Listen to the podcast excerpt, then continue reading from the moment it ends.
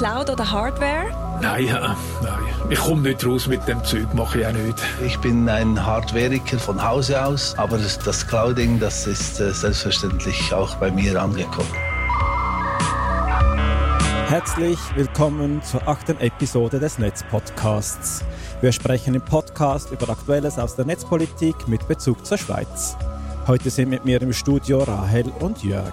Ich bin Kire.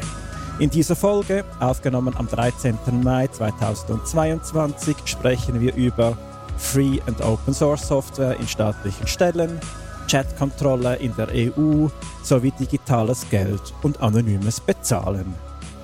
Hallo, hier auch in die Runde im Studio. Beginnen möchten wir wie üblich mit einer ganz kurzen Vorstellung. Wie gesagt, ich bin Kire oder Erik Schönenberger. Ich bin Informatiker und Geschäftsleiter der digitalen Gesellschaft. Hallo, ich bin Rahel Estermann, Vorstandsmitglied der digitalen Gesellschaft, daneben Kantonsrätin und stellvertretende Generalsekretärin der Grünen Schweiz. Auch von mir ein Hallo, ich bin Jörg Meder, Nationalrat der Grünliberalen, Umwelt-Naturwissenschaftler, Programmierer und Nerd. Wir schauen zuerst ganz kurz auf die letzte Sendung zurück. Wir haben einige positive Rückmeldungen erhalten. Ganz herzlichen Dank. Wir haben aber auch eine kritische Rückmeldung erhalten und wir finden zu Recht, deshalb möchten wir auch hier noch mal kurz darauf eingehen. Hans-Peter Oeri hat uns geschrieben in unserer Diskussion zur Lex Netflix, über die wir ja abstimmen. Da kam eindeutig zu kurz, dass mit diesem Gesetz auch ein Eingriff in unser Sortiment einhergeht. Also 30 Prozent des Sortiments müssen aus Europa kommen, sie müssen besonders gekennzeichnet und gut auffindbar sein. Das ist netzpolitisch auch ein, ein schwerwiegender Eingriff, den man sehr kritisch betrachten kann. Wir hatten das in der Diskussion nicht wirklich drin, aber möchten euch nochmals darauf aufmerksam machen, dass das tatsächlich auch ein, ein großes Thema ist. Danke Hans-Peter für diese Rückmeldung. Also schickt uns eure Gedanken. Wir sind beispielsweise auch auf Twitter unter dem Handle at Netzpodcast erreichbar. Gut, wir kommen zum ersten Teil und da geht es wie angekündigt um Free and Open Source Software in staatlichen Stellen. Dieser Input kam von Dafisch via Twitter und er hat uns schon vor einigen Wochen die Frage gestellt, Warum hat es OSS in staatlichen Stellen eigentlich so schwer? Warum gibt es kein Public Money, Public Code Grundsatz, der wirklich durchgezogen wird? Und gibt es denn keine Firmen, die das machen wollen oder keine Ausschreibungen, die dies fordern? Das sind äh, drei gute Fragen und die ähm, weisen auf ein, ein vielschichtiges Problem hin. Ja, zuerst kurz ähm, für diejenigen, die nicht so bewandert sind, was ist Free and Open Source Software? Damit wird Software bezeichnet, deren Quellcode offengelegt wird und Software, die von jedermann lizenzgebührenfrei benutzt, studiert, verändert, weiterentwickelt und weitergegeben werden darf. Das Potenzial von Open Source Software, das ist, glaube ich, nicht nur in der netzpolitischen Community bestens bekannt, sondern das ist auch längst in der Politik, beim Bundesrat beispielsweise auch angekommen.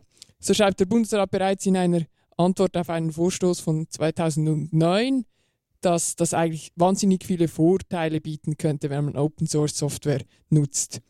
Er schreibt, ich zitiere hier, die Mehrfachnutzung soll unnötige Doppelspurigkeiten vermeiden und somit Kosten senken und die Effizienz steigern. Effizienzsteigerungen sind im Bereich der Herstellung, Wartung und Weiterentwicklung von Software und durch einen effizienteren Betrieb und Support zu erzielen. Also da könnte man denken, alles gut, dann sind wir sich, sind sich ja alle einig und, und dann beginnen wir ähm, mit, mit Open Source Software. Und vielleicht zuerst auch noch wichtig zu wissen, man muss zwei Dinge unterscheiden. Das eine ist Software, die vom Staat selbst entwickelt wird und die er dann anderen zur Verfügung stellen könnte. Und der zweite Aspekt ist Software, die der Staat einkauft und die kann Open Source sein, aber sie kann auch ähm, Closed Source sein. Jetzt beim ersten Punkt, also Software, die der Staat selbst entwickelt, da gibt es eine Unklarheit, eine rechtliche Unklarheit. Ähm, es gibt verschiedene Berichte darüber, es gibt auch juristische Gutachten, die beleuchtet haben, darf der Staat eigentlich Software weitergeben, kostenlos, eben Open Source, wenn er sie selbst entwickelt hat. das eine Gutachten, das sagt, dass das eine gewerbliche Leistung ist, die der Staat auf den Markt wirkt und die deshalb, weil es eben vom Staat finanziert ist, marktverzerrend ist. Und deshalb bräuchte es eine rechtliche Grundlage, dass der Staat das überhaupt dürfte. Es gibt ein anderes Gutachten, ein anderes juristisches Gutachten, das genau das eigentlich sagt, dass es nicht so ist, dass nämlich Open Source Software ähm, keine gewerbliche Leistung ist, sondern dass, sie, dass das weitergegeben wird, ohne dass man eine gesetzliche Grundlage bräuchte. Also man ist da in den juristischen Semantiken sich uneinig und das Problem darin ist, dass ähm, solange der Staat nicht sicher ist, ob er eine rechtliche Grundlage braucht oder nicht, wird es sich nur zögerlich verhalten. Und deshalb ist es auch so, dass der Staat sich vermutlich lieber um eine gerechtliche Grundlage kümmert, beziehungsweise eine verlangt und wenn es das nicht gibt, dann macht er es eher nicht. Es gibt den Kanton Bern, der das bereits gemacht hat. Das ist aber, ähm, so wie Stand heute wir wissen, eine, eine Ausnahme, dass der Kanton Bern eben eine ICT-Verordnung hat, die festschreibt, dass die eigenen Open-Source-Lösungen kostenlos angeboten werden müssen, zugänglich gemacht werden müssen und dass das an jeder Direktion selber überlassen wird. Ja, Jörg, ist es denn in Bundesbern ein Thema, diese Frage mit Open Source Software? Leider noch äh, etwas zu wenig. Also ich sage jetzt mal, unter den Politikern ist das ja, keine Ahnung, vierte, fünfte Priorität, wenn überhaupt.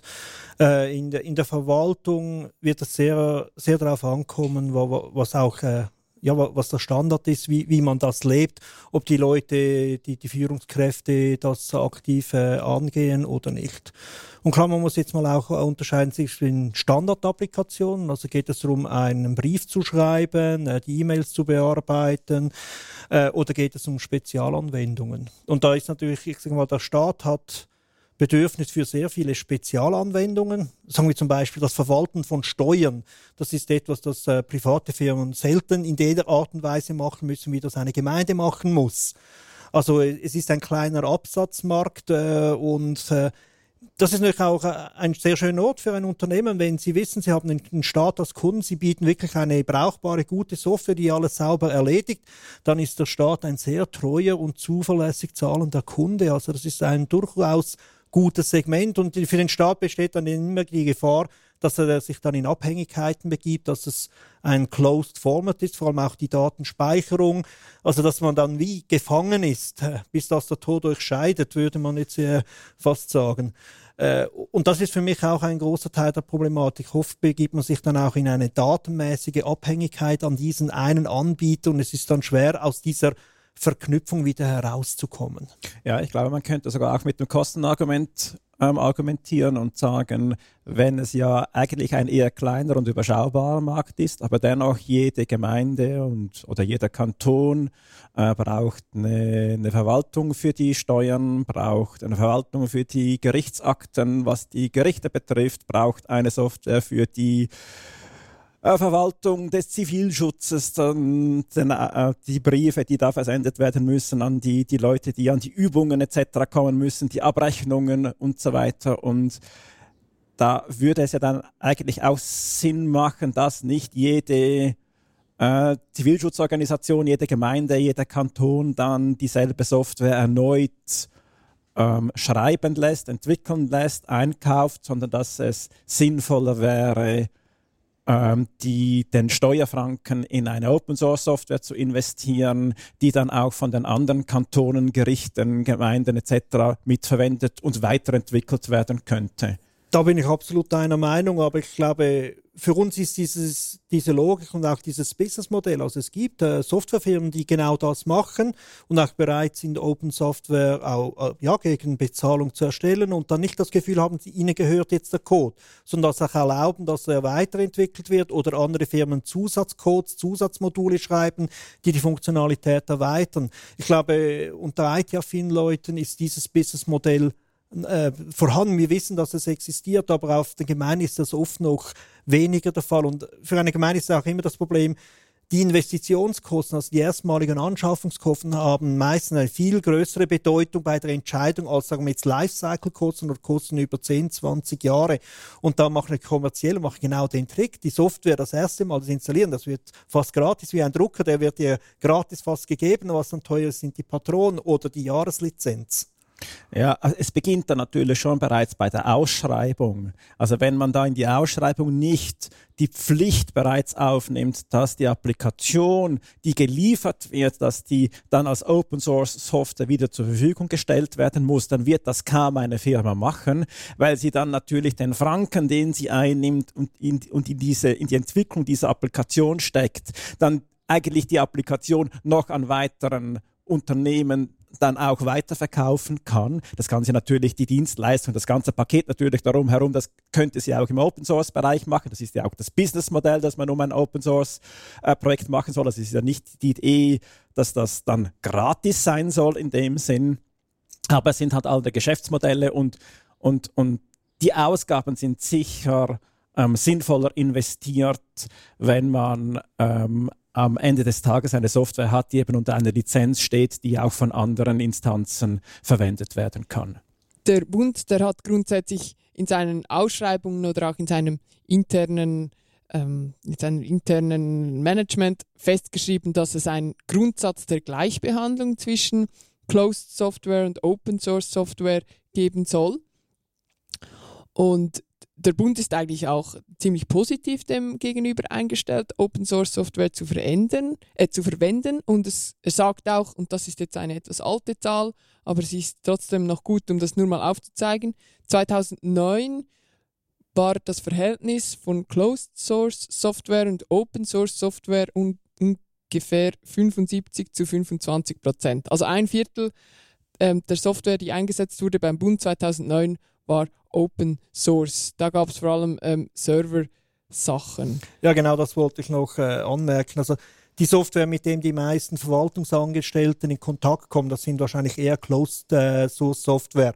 Und das, was hinten läuft, eben der Server oder ich sage jetzt auch ein, ein Komprimierungsprogramm oder irgendwelche äh, Libraries, die hinten gebraucht werden. Webserver, Datenbanken. Und da merken die Leute gar nicht, dass, dass, dass, oder weil das von allen Programmen benutzt wird, da sind ja auch die kommerziellen froh, dass die gratis zur Verfügung stehen. Es ist, es ist teilweise erstaunlich, wie viel Open Source Software von kommerziellen benutzt wird und dann in ihre Pakete integriert wird. Also von dem her, ich glaube, die Entscheidung, wo die Verwaltung sagt, ich nehme die Software, wenn man das zählen würde, würde das Verhältnis wahrscheinlich ganz anders aussehen. Ja, ich denke, da hast du sehr recht. Äh, ganz kurz zusammengefasst könnte man wahrscheinlich sagen, 100% äh, der Verwaltungsangestellten blicken immer noch ins Microsoft Word und Microsoft Excel und nicht ins LibreOffice. Nichtsdestotrotz, es gibt ähm, strategischen Leitfaden des Bundes, es gibt einen Leitfaden, wie man das einsetzen soll. Also es wäre eigentlich ziemlich viel da, ähm, dass man bei der Beschaffung oder auch beim, beim Selbstentwickeln dieses Open Source eben nutzt und die Vorteile ausnutzt. Jetzt, ich habe auch selber gemerkt, und ihr habt das schon vorher teilweise angetönt, es gibt eine sehr viele falsche oder noch gar keine Vorstellung, wieso denn dieses Open Source Software gut ist und wie das funktioniert. Es ist eben häufig, der Begriff ist schon gefallen, von Gratis Software die Rede. Äh, man sagt dann, ja, das ist quasi äh, kommunistisch oder so irgendwas. Ähm, das ist natürlich völlig falsch. Es gibt Geschäftsmodelle, das haben wir schon erwähnt, die eben mit Open Source Software funktionieren. Und ich habe selber jetzt in meinem kantonalen Parlament in Luzern will ich Open Source Software verankern und ich merke dann, ich muss eigentlich fast allen Leuten in diesem Parlament muss ich zuerst erklären, was das eigentlich heißt, was die Vorteile sind und wie die Geschäftsmodelle funktionieren und wieso das für den Staat auch etwas Spannendes ist. Also die, das muss man wirklich einfach zuerst mal erklären, weil es, glaube ich, außerhalb dieser digitalen, netzpolitischen Community ähm, überhaupt noch nicht klar ist, was die Prinzipien und die Funktionsweise ist. Ja, und es hat sich auch sehr vieles geändert, seit ich jung war etc. Früher konnte man wirklich sagen, Open Source, das ist irgendwie des Nachbarn Neffe, der irgendwie am Abend mal was programmiert hat und als er den ersten Job übernommen hat, hatte er keine Zeit mehr, das auch noch zu machen. Also aus dem Level sind wir raus. Es gibt diese Software immer noch, das, äh, es wird auch gemacht und das ist auch spannend, aber es gibt auch heute Open Software, die klar do gut dokumentiert ist, klare Schnittstellen haben, die es erlauben, diese Software wirklich auch langfristig weiterzuentwickeln, zu supporten und das ist ist für die Gemeinden wichtig. Sie wollen auch in fünf Jahren noch Support auf dieser Software haben, weil alle zwei Jahre eine neue Software einführen, das wollen sie definitiv nicht.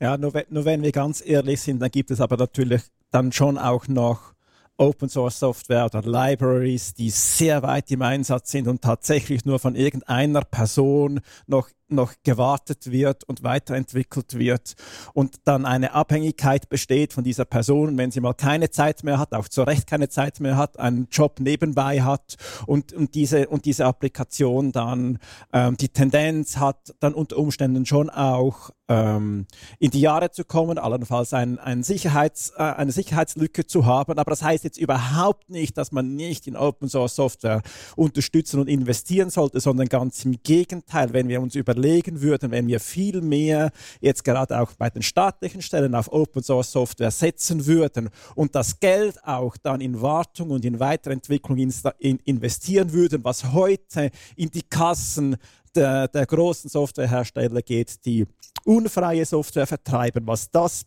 an Ressourcen ähm, ergeben würde, um gerade eben Open Source Software auch qualitativ da, wo es nötig ist, auf ganz ein anderes Niveau noch zu heben bin ich ganz einer Meinung. Ich glaube, hier könnte der Staat ein bisschen auch diesen Markt äh, ein bisschen aufbrechen und äh, bekannt machen oder auch, auch als Geschäftsführer lukrativ machen, dass er wirklich sagt, hey, wir wollen Open Source und wir sind uns bewusst, wir müssen in die Wartung investieren, dass man Software, einem Softwareunternehmen sagt, hey, hol dir diese offene Bibliothek und sorge dafür, dass sie mit den Updates, mit den anderen Libraries mithalten kann, nicht, dass sie plötzlich veraltet ist und da überall nur noch Fehlermeldungen kommt und jemand fragt, äh, wer hat da 1997 das programmiert? Ja, noch eine Anekdote, äh, quasi auch in, in, diesem, äh, in diesem Gedanken der Aufklärung. Es gibt dann natürlich schon Leute, die dann zu googeln beginnen, was sich mit dieser Open Source Software und so auf sich hat. Und leider ist dann einer der ersten Aufträge, wenn man irgendwie googelt nach Open Source Software und, und staatliches Projekt, dann kommt man auf dieses äh, berühmt, äh, leider berühmte Projekt aus Bern, wo man die Schulen auf Open Source Software umrüsten wollte für sehr, sehr viel Geld. Man hat das getan. Leider hat man es nur zur Hälfte getan. Man hat die Software Open Source eingekauft und hat dann versucht, oder man hat, nein, man hat sie nicht mal eingekauft, man hat sie, glaube ich, in der Kürze selber entwickelt, in sehr kurzer Zeit. Das war schon ein Teil des Problems. Und dann wollte man sie noch auf, auf äh, Apple-Geräte und proprietäre Geräte spielen. Und dann kam natürlich das Debakel relativ schnell, dass dann an den Schulen die Lehrpersonen überfordert waren, nichts mehr ausdrucken konnten und äh, nicht mal mehr das Netz funktionierte. Und dass dann natürlich ähm, das Image auch eines Open Source Softwares und von Open Source Software generell leidet, das äh, ist klar und das ist aber auch schade, weil es vermutlich eben nicht daran lag, dass man Open Source Software eingesetzt hat, sondern die Art und Weise, wie man das Projekt aufgegleist hat und wie man es eben nicht getraut hat, wirklich ganz durchzuziehen. Ähm, ja, schaut es euch an, wenn ihr nach Bern das Berner Debakel recherchiert. Ähm, schaut euch an, nicht nur die Presseberichte darüber, sondern auch ein bisschen tiefer die Erklärungen, wieso es dann wirklich schief gegangen ist. Und wir hoffen natürlich, dass das definitiv nicht die einzige Story bleibt, die im Internet hängen bleibt, sondern dass auch noch Erfolgsgeschichten dazukommen. Ja, was man vielleicht noch sagen könnte, ist, wenn, es, wenn jetzt auch die Ansicht noch vorherrschen sollte, dass es eine Rechtsgrundlage braucht und dass man da eher vorsichtig ist mit, mit der Entwicklung von Open Source Software und dann eben entsprechend auch der Freigabe von diesen Produkten, dass es dann, wenn es Gesetzesvorhaben gibt, die ähm, dann für, für, also die Basis ist für eine neue Applikation, wie es jetzt zum Beispiel bei äh, Justitia 4.0, also justitia.swiss ist, oder auch wenn es um die Covid-App etc. geht. Wir, wir haben alle die Diskussionen da miterlebt, dass es dann halt in des, diesem Moment klar ist, dass man dann ins Gesetz schreibt, dass es eine Open-Source-Applikation ist. Und dann braucht man da auch nicht weiter darüber zu diskutieren. Okay, dann kommen wir zu leider einem etwas ja, schwermütigeren Thema. Jetzt die Schweiz ist noch nicht betroffen, aber wenn ihr die Medien auch in Deutschland oder in der EU allgemein verfolgt habt, gab es ein Stichwort in den letzten Tagen oder in der IT-Welt und das ist das Stichwort Chatkontrolle. Es geht um, äh, darum schwermütig, der Aufhänger, das ist äh, Kinderpornografie und die Verbreitung dieser. Und diese will man natürlich eindämmen. Also wir sind uns alle einig, Kinderpornografie, der Kindsmissbrauch ist eines der schlimmsten Verbrechen, die die Menschheit begehen kann oder die einzelnen Menschen begehen können. Und von daher liegt ja der Gedanke nahe, man soll auch wirklich alles, aber auch wirklich alles, was man dagegen tun kann, auch machen.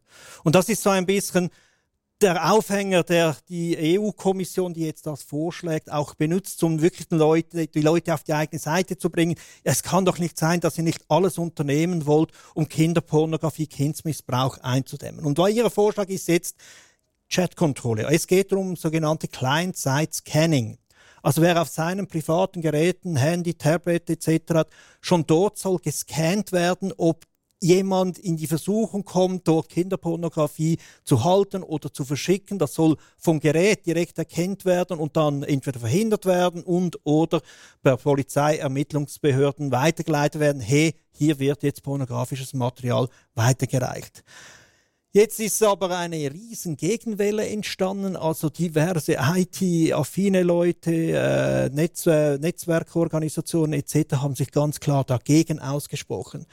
Weil für sie ist klar, und ich äh, teile diese Meinung, hier wird eigentlich die Privatsphäre der, Europ äh, der Bürger der Europäischen Union komplett ausgehebelt. Weil jetzt plötzlich wird das eigene Gerät einen selber ausspionieren. Also das wäre wie so, wenn das Briefgeheimnis komplett aufgehoben wird. Also die, die alte Schreibmaschine würde plötzlich immer mitlesen und sich überlegen, ja, ist dieser Text noch zulässig? Und wenn nicht, ja, dann gebe ich eine Meldung an die Polizei ab. Also es gab mal den schönen Film Das Leben der anderen aus der Zeit der DDR. Also diesen Film kann ich absolut empfehlen. Und das wäre dann die elektronische Variante dieses Filmes. Äh, ja, es ist nicht das erste Mal, dass irgendein Staat sich eine solche Überwachungsmaßnahme wünscht. Wir hatten schon mal so ähnliche Ideen mit den goldenen Hintertürchen, dass so eine geschwächte Verschlüsselung, dass der Geheimdienst oder Ermittlungsbehörden jederzeit die End-zu-End-Verschlüsselung von Chats oder von E-Mails oder was auch immer nach Belieben schon fast äh, aushebeln könnten. Und wir haben natürlich hier ein Problem. Also die technische Umsetzung kann nicht unterscheiden, ob jetzt diese Software dazu benutzt wird, Kinderpornos zu identifizieren oder Katzenbilder. Also das, das ganze Prozedere dahinter ist technisch dasselbe. Und auch eine Verschlüsselung, entweder ist sie wirklich absolut sicher oder sie ist für andere, für alle angreifbar. Und hier liegt die große Problematik. Und seien wir ehrlich, so eine Massenüberwachung, das ist auf der Wunschliste jedes Autokraten.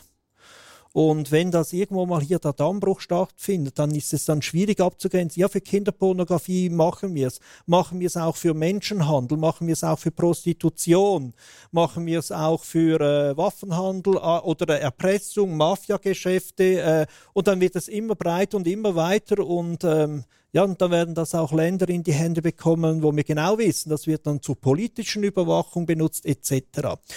Und ich finde es ganz erstaunlich, und ich möchte hier äh, kurz deutschlandfunk.de zitieren. Und auch der Deutsche Kinderschutzbund sieht die Eingriffe in die verschlüsselte Kommunikation kritisch. Der Großteil von Kindsmissbrauchinhalten werde über Plattformen und Foren geteilt, so Joachim Türk aus dem Vorstand des Kinderschutzbunds gegenüber dem Bayerischen Rundfunk. Deshalb sei das anlasslose Scannen privater Nachrichten aus Messenger-Diensten oder E-Mails weder verhältnismäßig noch zielführend. Also ein Bund, der sich der Schutz der Kinder auf die Fahne geschrieben hat, der einen guten Ruf in diesem Bereich hat, sagt, nein, das ist das Falsche. Und eher die entscheidenden Worte sind zum einen das anlasslose Scannen privater Nachrichten. Es geht nicht darum, wenn man jemanden im Verdacht hat oder schon weiß, dass er in diesen Kreisen verkehrt, dann, gibt er, dann kann der Gericht solche Entscheide erreichen, dass der überwacht wird oder dass dem falsche Software aufgespielt wird. Das ist eine andere Thematik, aber das ist möglich. Und das andere ist, diese Bilder, diese Videos werden häufig gar nicht über die Smartphones, über die Tablets geteilt, sondern dort werden nur die Links dazu geteilt. Die eigentlichen Files befinden sich auf Plattformen oder und Foren, Filesharing-Portals etc. Und wichtig wäre, dass dort die Inhalte gelöscht werden.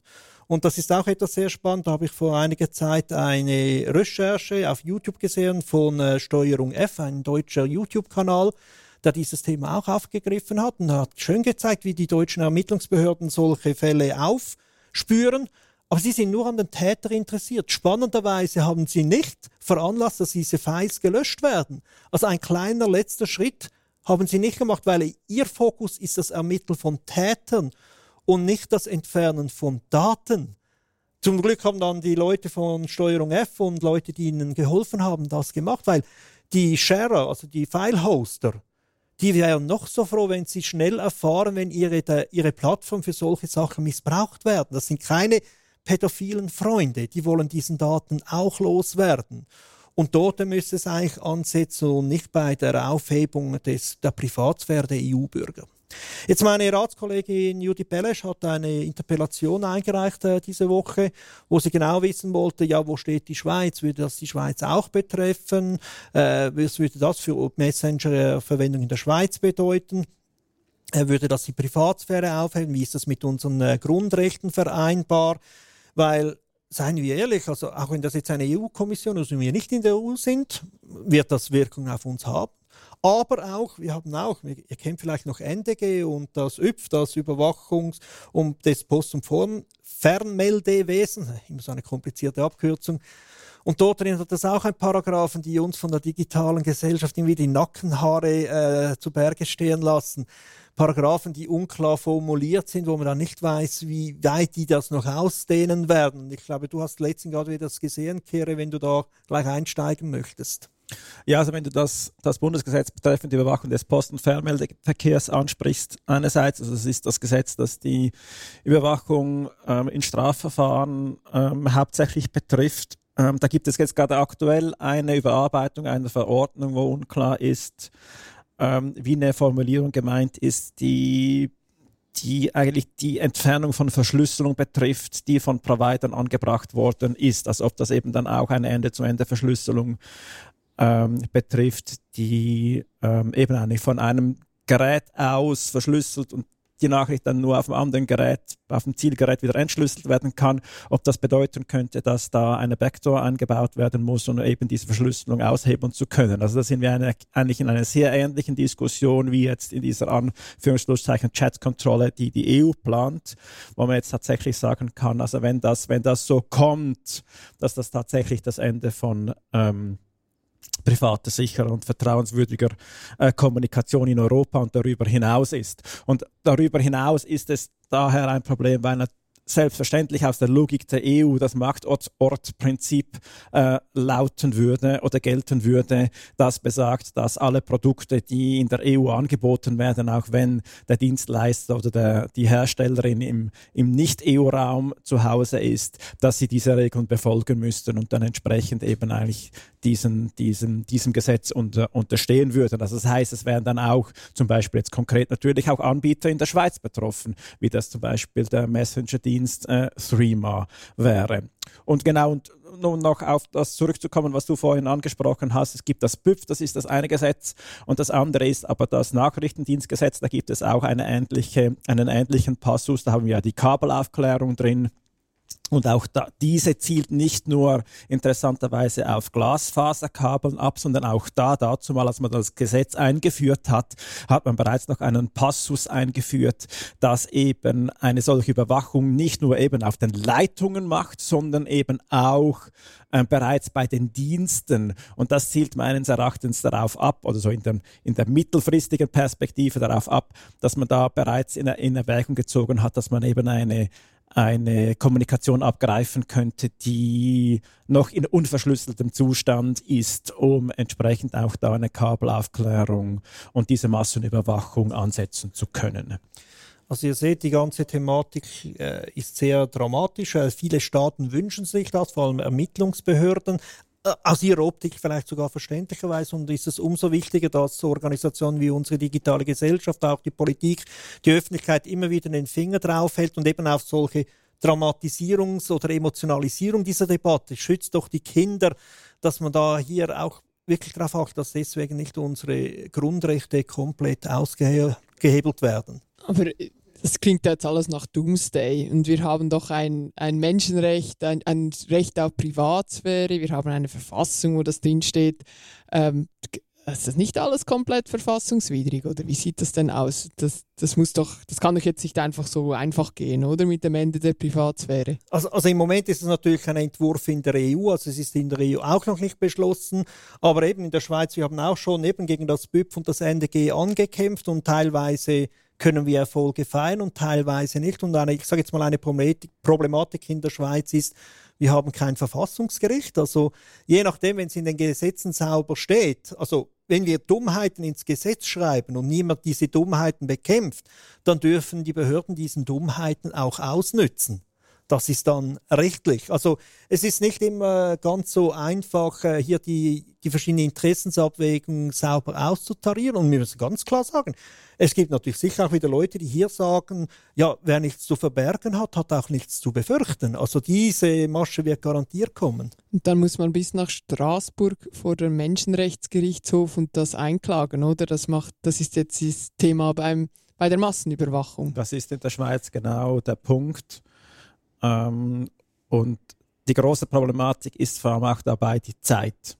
Also wir sehen das bei der Beschwerde gegen die Vorratsdatenspeicherung, da sind wir seit bald zehn Jahren dran am Instanzenzug und sind jetzt in Straßburg und vielleicht gibt es dann nächstes Jahr oder übernächstes Jahr mal ein Urteil. Und in der Zwischenzeit hat sich aber die Praxis weiterentwickelt, haben sich die Gesetze weiterentwickelt.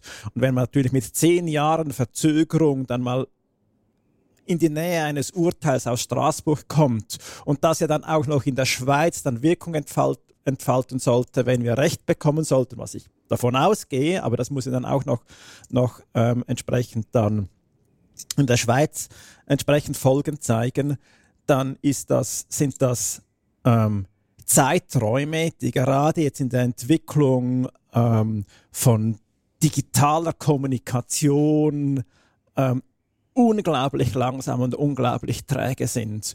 Und da ist natürlich jetzt so im Gegensatz mit, mit Ländern, die Verfassungsgerichte kennen oder auch die EU mit dem Europäischen Gerichtshof, ähm, dem EuGH, die da deutlich schneller zu Urteilen kommen. Und ich bin mir jetzt noch nicht so sicher, aber ich, ich habe da auch nicht so gute Einsicht, ob dann ein solches Gesetz vor dem EuGH auch Bestand haben wird. Aber wir sollten uns nicht darauf verlassen, dass so ein Gesetz dann irgendwie von einem Gericht kassiert wird, sondern jetzt muss alles daran gesetzt werden und zwar international alles daran gesetzt werden, dass dieses Gesetz in der EU nicht kommt. Und ich möchte zum Abschluss noch zwei Aspekte erwähnen. Das eine ist, wenn eine solche äh, Client-Side-Scanning kommt, wird es auch sehr viele Falschmeldungen geben. Also diese Software, die versucht Bilder zu erkennen oder Videos, die wird auch äh, Fehler haben. Also dann ist dann sehr schnell mal jemand einfach aus Verdacht, weil er ein Video gedreht hat, das für uns Menschen klar als anständig oder ich sage jetzt mal vielleicht anstößig, aber noch nicht äh, äh, verurteilungsfähig ist, äh, posten und die Software das falsch äh, klassiert. Das wird auch sehr viel Arbeit geben. Und was mir aber auch sehr wichtig ist, mir wäre es lieber, man würde dieses Geld, diese Zeit in die Ausbildung von Ermittlungsbehörden, in V-Männer oder Leute, die diese Netzwerke wirklich infiltrieren und dann auch die Hintermänner, die von dieser ganzen Kinderpornografie auch finanziell profitieren, diese aushebeln. Und das wird eine solche Software, die böse gesagt auf den Endkonsumenten ausgerichtet ist, in dieser Art und Weise auch gar nie machen können. Also ich finde, dort ist dann wie beim, beim Hacken von Computer sagen, das meiste ist ja Social Engineering. Also, dass man die Leute übertölpen kann, irgendeine Schadsoftware zu installieren. Und auch hier, wir sollten viel mehr in die Social Engineering Skills dieser Ermittler dieser äh, V-Männer investieren, dass diese wirklich an die Quelle rankommen und dann halt mit einem klar koordinierten Großeinsatz verschiedener Behörden aus ganz EU diese Netzwerke aus. Und ich glaube, da könnte man viel mehr das Übel an der Quelle äh, bekämpfen. Ja, Jetzt kommen wir noch zu einem nächsten Thema. Wir hatten letzte Woche unser sogenanntes Frühlingstreffen der digitalen Gesellschaft. Das ist so ein Treffen, wo wir alle möglichen Themen, die bei uns in Arbeitsgruppen existieren oder eine Arbeitsgruppe vielleicht gegründet werden könnte, äh, diskutiert wurden. Äh, und eines davon fanden wir so interessant, dass wir dachten, wir werden heute hier in dieser Sendung auch ein bisschen dis darüber diskutieren.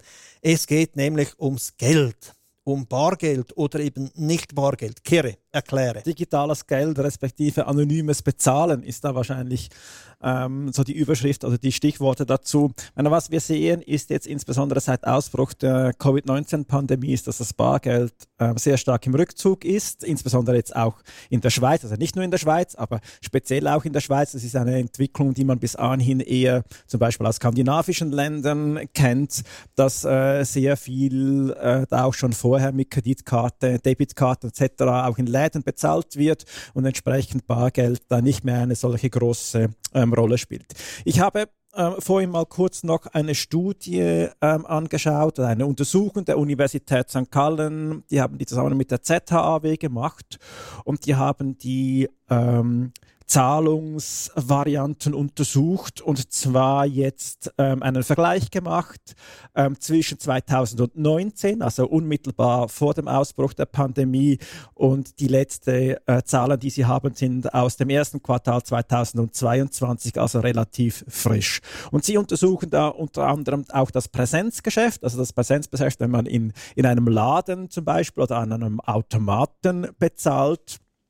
Und hier sieht man einen ähm, Rückgang des Umsatzes, also gemessen am Umsatz von 33,5 Prozent auf, 27, äh, auf 21,7 Prozent und gemessen an den Transaktionen von 51,7 Prozent auf 34,9 Prozent. Also doch ziemlich dramatisch oder ziemlich signifikant, wie sich jetzt ähm, die Verschiebung bei den äh, Zahlvarianten wie der Einbruch bei den, äh, bei den Barzahlungen äh, festzustellen ist. Wenn man die Reihenfolge anschaut, dann wird am meisten bei den äh, beim Präsenzgeschäft wird am meisten noch die Debitkarte eingesetzt, also das sind 36,5 Prozent.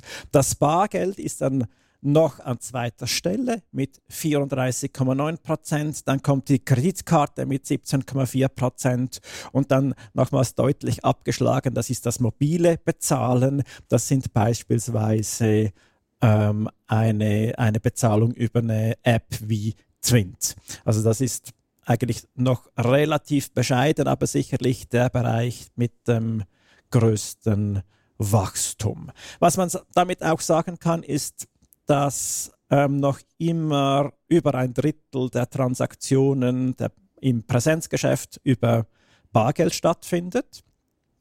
Also es ist jetzt noch nicht so, dass das tatsächlich ähm, verschwunden ist oder am Verschwinden ist, aber der, die Tendenz ist schon ziemlich eindeutig. Und was es da als Anekdote noch zu erzählen gibt, ist, dass in diesem Jahr bereits, oder es gab, gibt ein paar kleinere Veranstaltungen in der Schweiz, die sind bereits ähm, durchgeführt worden, ohne dass man noch mit Bargeld bezahlen konnte. Und das Luzerner Stadtfest, das ja ein größerer Anlass ist, das wollte das in diesem Jahr auch machen, dass man nur noch per Twint und Bankkarten äh, bezahlen konnte, also dass nur noch diese Varianten akzeptiert werden an den Ständen, also dass man auch ähm, die Zuckerwatte nur noch mit Twins oder einer Kreditkarte oder einer Debitkarte bezahlen könnte.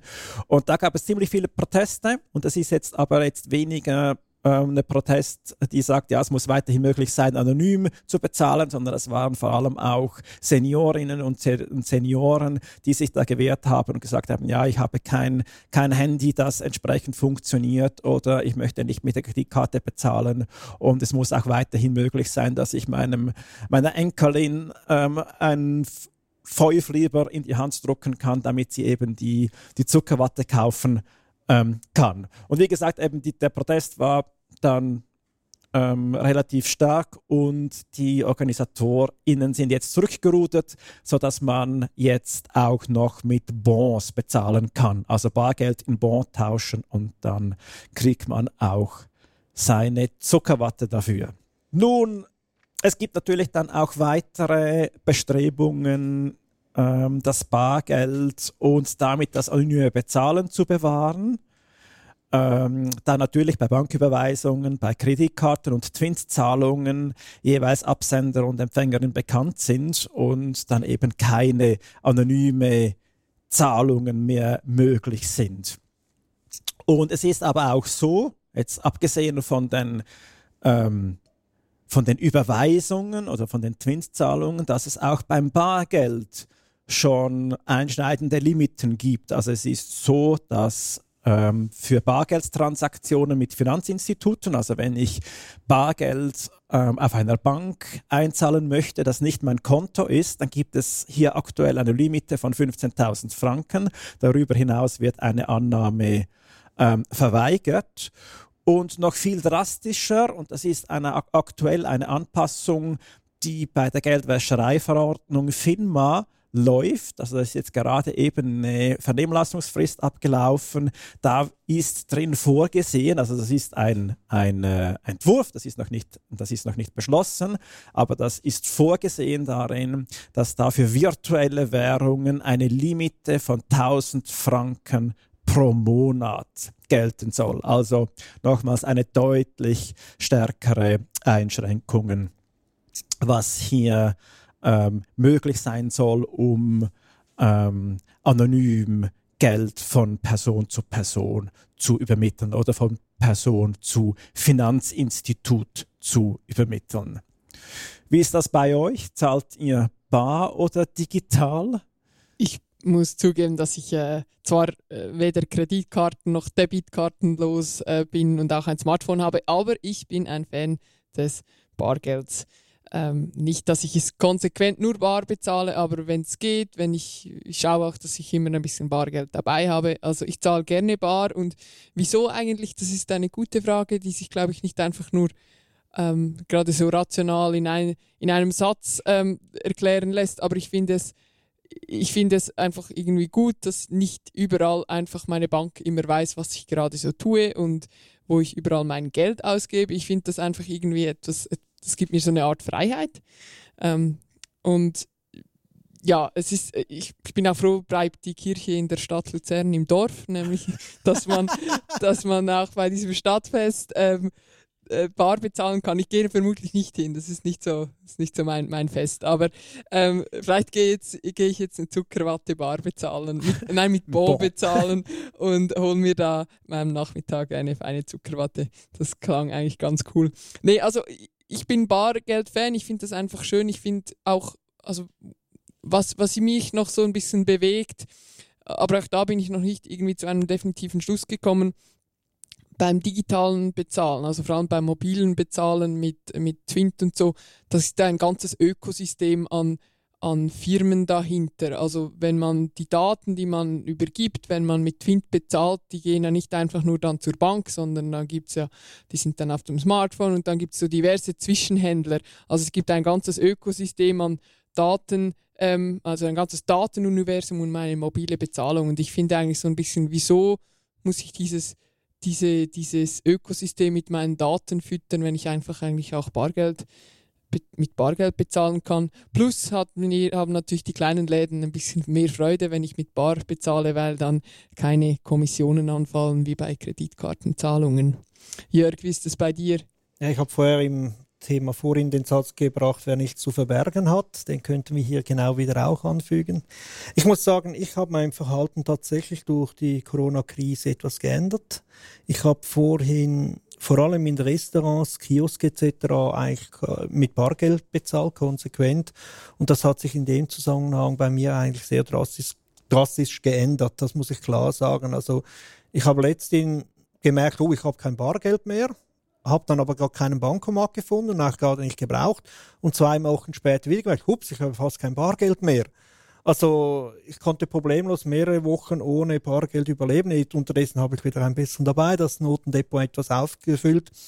Aber für mich ist auch klar, also nur weil ich es jetzt nur noch selten gebrauche, verstehe ich den Sinn des anonymen Zahlen können. Man muss nicht überall immer eine Datenspur hinterlassen müssen. Und das wäre, ja, das ist natürlich die Frage. Man, man, man kann auch mit Bargeld teilweise ein bisschen Datenspuren hinterlassen. Anonymität ist nicht unbedingt auf digital oder analog angewiesen. Aber äh, ich finde es wichtig, dass, dass, die Dat dass man datenarm bezahlen kann. Das ist, finde ich, ist schon ein wichtiger Aspekt. Ich, was ich natürlich auch klar sagen muss, äh, wir reden hier von den Bedürfnissen unserer Alltagszahlungen, äh, dort ein Bier, dort vielleicht mal einen großen Blumenstrauß oder was auch immer. Äh, leider wird der Schweizer Franken, vor allem die Tausendernote, auch sehr oft gebraucht für äh, Geldhinterziehung, Geldwaschaktionen, Mafia. Und von dort kommt ja auch durchaus berechtigt die, Nachfrage, hey, also solch große, es gibt Leute, die zahlen Häuser mit Bargeld, weil sie genau dieses Geld waschen wollen. Also das ist eine altbekannte Sache. Aber es gilt hier auch wieder den richtigen Mix zu finden. Wiederum, dass Leute, der Alltagsbürger, diese Freiheit genießen kann, aber äh, die Behörden doch ein, ein Mittel in der Hand haben, und dann, wenn es in Richtung Kriminalität geht, auch echt zuschlagen zu können. Und das ist nicht immer ganz einfach. Und da werden wir uns noch ein paar Mal die Köpfe zerbrechen müssen. Wie kriegen wir diese beiden Ziele aufeinander abgestimmt? datenarmes Bezahlen, Jörg, was für ein schöner Begriff. ja, also ich, ja, ich glaube, da können wir, wir tatsächlich irgendwie meines Erachtens zur entscheidenden Frage irgendwie auch überleiten oder gerade wahrscheinlich auch aus der Perspektive ähm, der digitalen Gesellschaft. Ähm, die, die, Frage scheint dann weniger, ob es jetzt um, um eine, eine Barzahlung oder ob es um, eine, um digitales Geld geht, sondern wie wir ähm, anonyme und wenn möglich auch digitale Zahlungen ermöglichen können. Das gibt es schon. Da gibt es natürlich, da gibt es Konzepte dazu, das ist auch gar nicht neu. Als Beispiel, ähm, jetzt gerade auch aus der Schweiz kann man ähm, den Knutaler nennen. Also es ist eine Entwicklung, die an der Berner Fachhochschule rund um Christian Grothoff ähm, gemacht wird. Und da geht es bei diesem äh, Projekt, äh, bei diesem Konzept, und es ist auch bereits eine Anwendung, also da gibt es Server und Apps dazu, geht es darum, dass mir äh, digitales Geld, sogenannte Coins von einem sogenannten Exchange, also da werden eigentlich Coins ausgegeben, auf eine persönliche Wallet übertragen werden können. Also ich habe eine Wallet, eine, eine Brieftasche, ein Portemonnaie, wenn man so möchte, auf meinem Handy oder auf, auf meinem PC und kann mir da eben diese Coins ähm, ausstellen lassen. Und diese Coins, die dann in dieser Wallet drin sind, mit diesen kann ich dann anonym Zahlungen tätigen. Und die Person, die dann einen solchen Coin oder mehrere solche Coins empfängt, kann diese dann nehmen und sich den Betrag vom ausgebenden Exchange, also da, wo ich meine Wallet gefüllt habe, kann diese dann sich von diesem Exchange aus auf ein Konto überweisen lassen. Und das hat den Effekt oder die, den, den interessanten Aspekt drin, dass die Zahlung anonym ist. Also ich, wenn ich diese Zuckerwatte kaufen gehe mit einem Knutzahler, dass ich das anonym machen kann. Aber auf der anderen Seite, wenn das Geld dann vom Exchange auf das Girokonto beim Empfänger geht, dass es da dann nicht mehr anonym ist und dass es dann auch eine Besteuerung möglich ist und dass es dann eigentlich auch, eben du hast es vorhin angetönt, Jörg, dass es ähm, ähm, Geschäfte in einem Schma Schwarzmarkt oder Geldwäscherei eben nicht begünstigt, sondern dass da, wenn man nachvollziehen möchte und es einen Verdachtsfall gibt, dieses Geld nicht einfach anonym dann in den Geldkreislauf ähm, wieder ähm, zurückspeisen kann.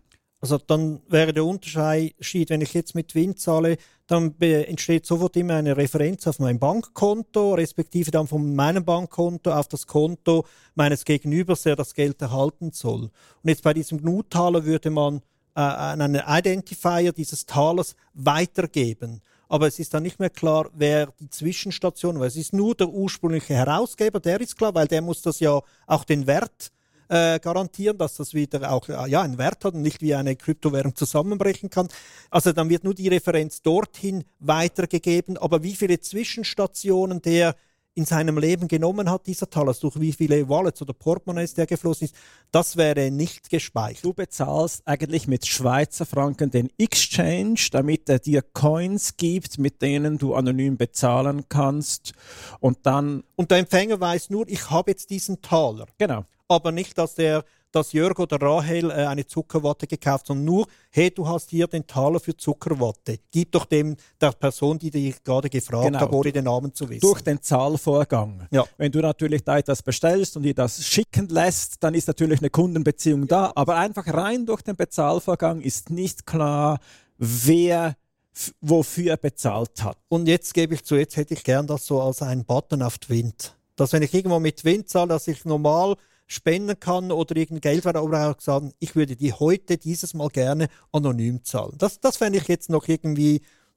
cool. Das würde so gut in den Alltag hineinpassen. Wäre auch durchaus möglich. Also das ganze Ökosystem, also ist jetzt nicht nur ein Konzept vom Knuthaler, ähm, da gibt es Software ähm, für, für ähm, die Wallet, für die App, da gibt es Software für diese Exchanges, da gibt es Software für die Empfänger, also für die Händler, damit sie diese ähm, Coins dann entgegennehmen können. Da gibt es Software, um auch ähm, diese Wallets mit, mit Geld füllen zu können. Das ist eigentlich, das ist eigentlich alles da und diese Software ist Open Source und könnte eigentlich von Twint auch in ihrer, App- in ihrer App übernommen werden oder man kann die App natürlich auch unabhängig davon installieren. Ähm, sie ist auch auf offenen ähm, App Stores verfügbar. Es gibt sie auch für verschiedene Betriebssysteme und Browser. Also sie ist schon ziemlich weit. Sie ist noch experimentell, sie sind noch in der Entwicklung, ähm, aber es gibt eigentlich alle, alle Bereiche sind, wenn man so will, mal abgedeckt und das wird jetzt einfach noch, noch weiterentwickelt. Und an der Berner Fachhochschule, das wurde letztes Jahr ähm, gemacht, so auch ja, etwas experimentell, etwas spielerisch, aber da gibt es einen Getränke oder einen, einen, ähm, ähm, einen Automaten, wo man äh, Getränke und Essen mit Knuthaler ähm, beziehen kann. Also das Proof of Concept, das steht, das hat sich äh, bewährt, aber jetzt fehlt noch, fehlt noch eine alltagstaugliche Implementation. Ja, das, das hängt jetzt natürlich auch davon ab, also wa- was eine Spezialität auch am Knuthaler ist. Und jetzt im Unterschied zum Beispiel zu, zu einer Kryptowährung. Es ist keine eigene Währung. Sie ist an eine vorhandene Währung gebunden. Also es, es repräsentiert dann ein ein, ein Knuthaler Coin repräsentiert dann Schweizer Franken oder Euro oder eine andere, eine andere Währung. Also das heißt, es müsste dann eine zentrale Autorität, wie zum Beispiel eine Zentralbank, ähm, sagen, wir machen eine, eine digitale Währung, einen digitalen Schweizer Franken, einen digitalen Euro, basierend auf der Technik vom Knuthaler und ähm, ähm, diese kann dann entsprechend verwendet werden. Das wäre ja analog, wie gewisse Firmen das Recht haben, Banknoten zu drucken oder Münzen zu prägen im Auftrag der Nationalbank, hätte dann diese Ausgabestelle das Recht, so und so viele digitale Coins zu generieren und an die Leute auszutauschen, also zu verkaufen. Es wäre ja ein Tauschgeschäft. Also du würdest ja mit Schweizer Franken dann Knuthaler Schweizer Franken kaufen. Genau. Also du wandelst um. Und ob jetzt das eine physische Hunderternote ist, ähm, die du ähm, im Prinzip einem, einer Instanz gibst oder einem Exchange gibst ähm, und dafür dann Coins bekommst oder ob das eine Überweisung ist oder meinetwegen du könntest auch mit Zwint den Exchange bezahlen und Knuthaler beziehen. Das die gefällt mir. wiederum, Wann kommt das die dann endlich? wiederum mit Ja, Das Das wäre- gefällt mir jetzt wirklich. Das, das wäre auch meine Frage. Was hält uns noch eigentlich davon ab? Aber zuerst, ähm, wenn wir noch oft Twinter wählen, dann kriegen wir wahrscheinlich Provision von Firma Twint. Das Ganze ist schon zu einem Werbespot hier Ja, ausgeartet. Aber Kire, Ja, wann kommt denn dieser Gnutaler oder dieser digitale Schweizer Franken? Das ist eine gute Frage und das lohnt sich jetzt tat- tatsächlich noch einen kurzen Blick zu machen.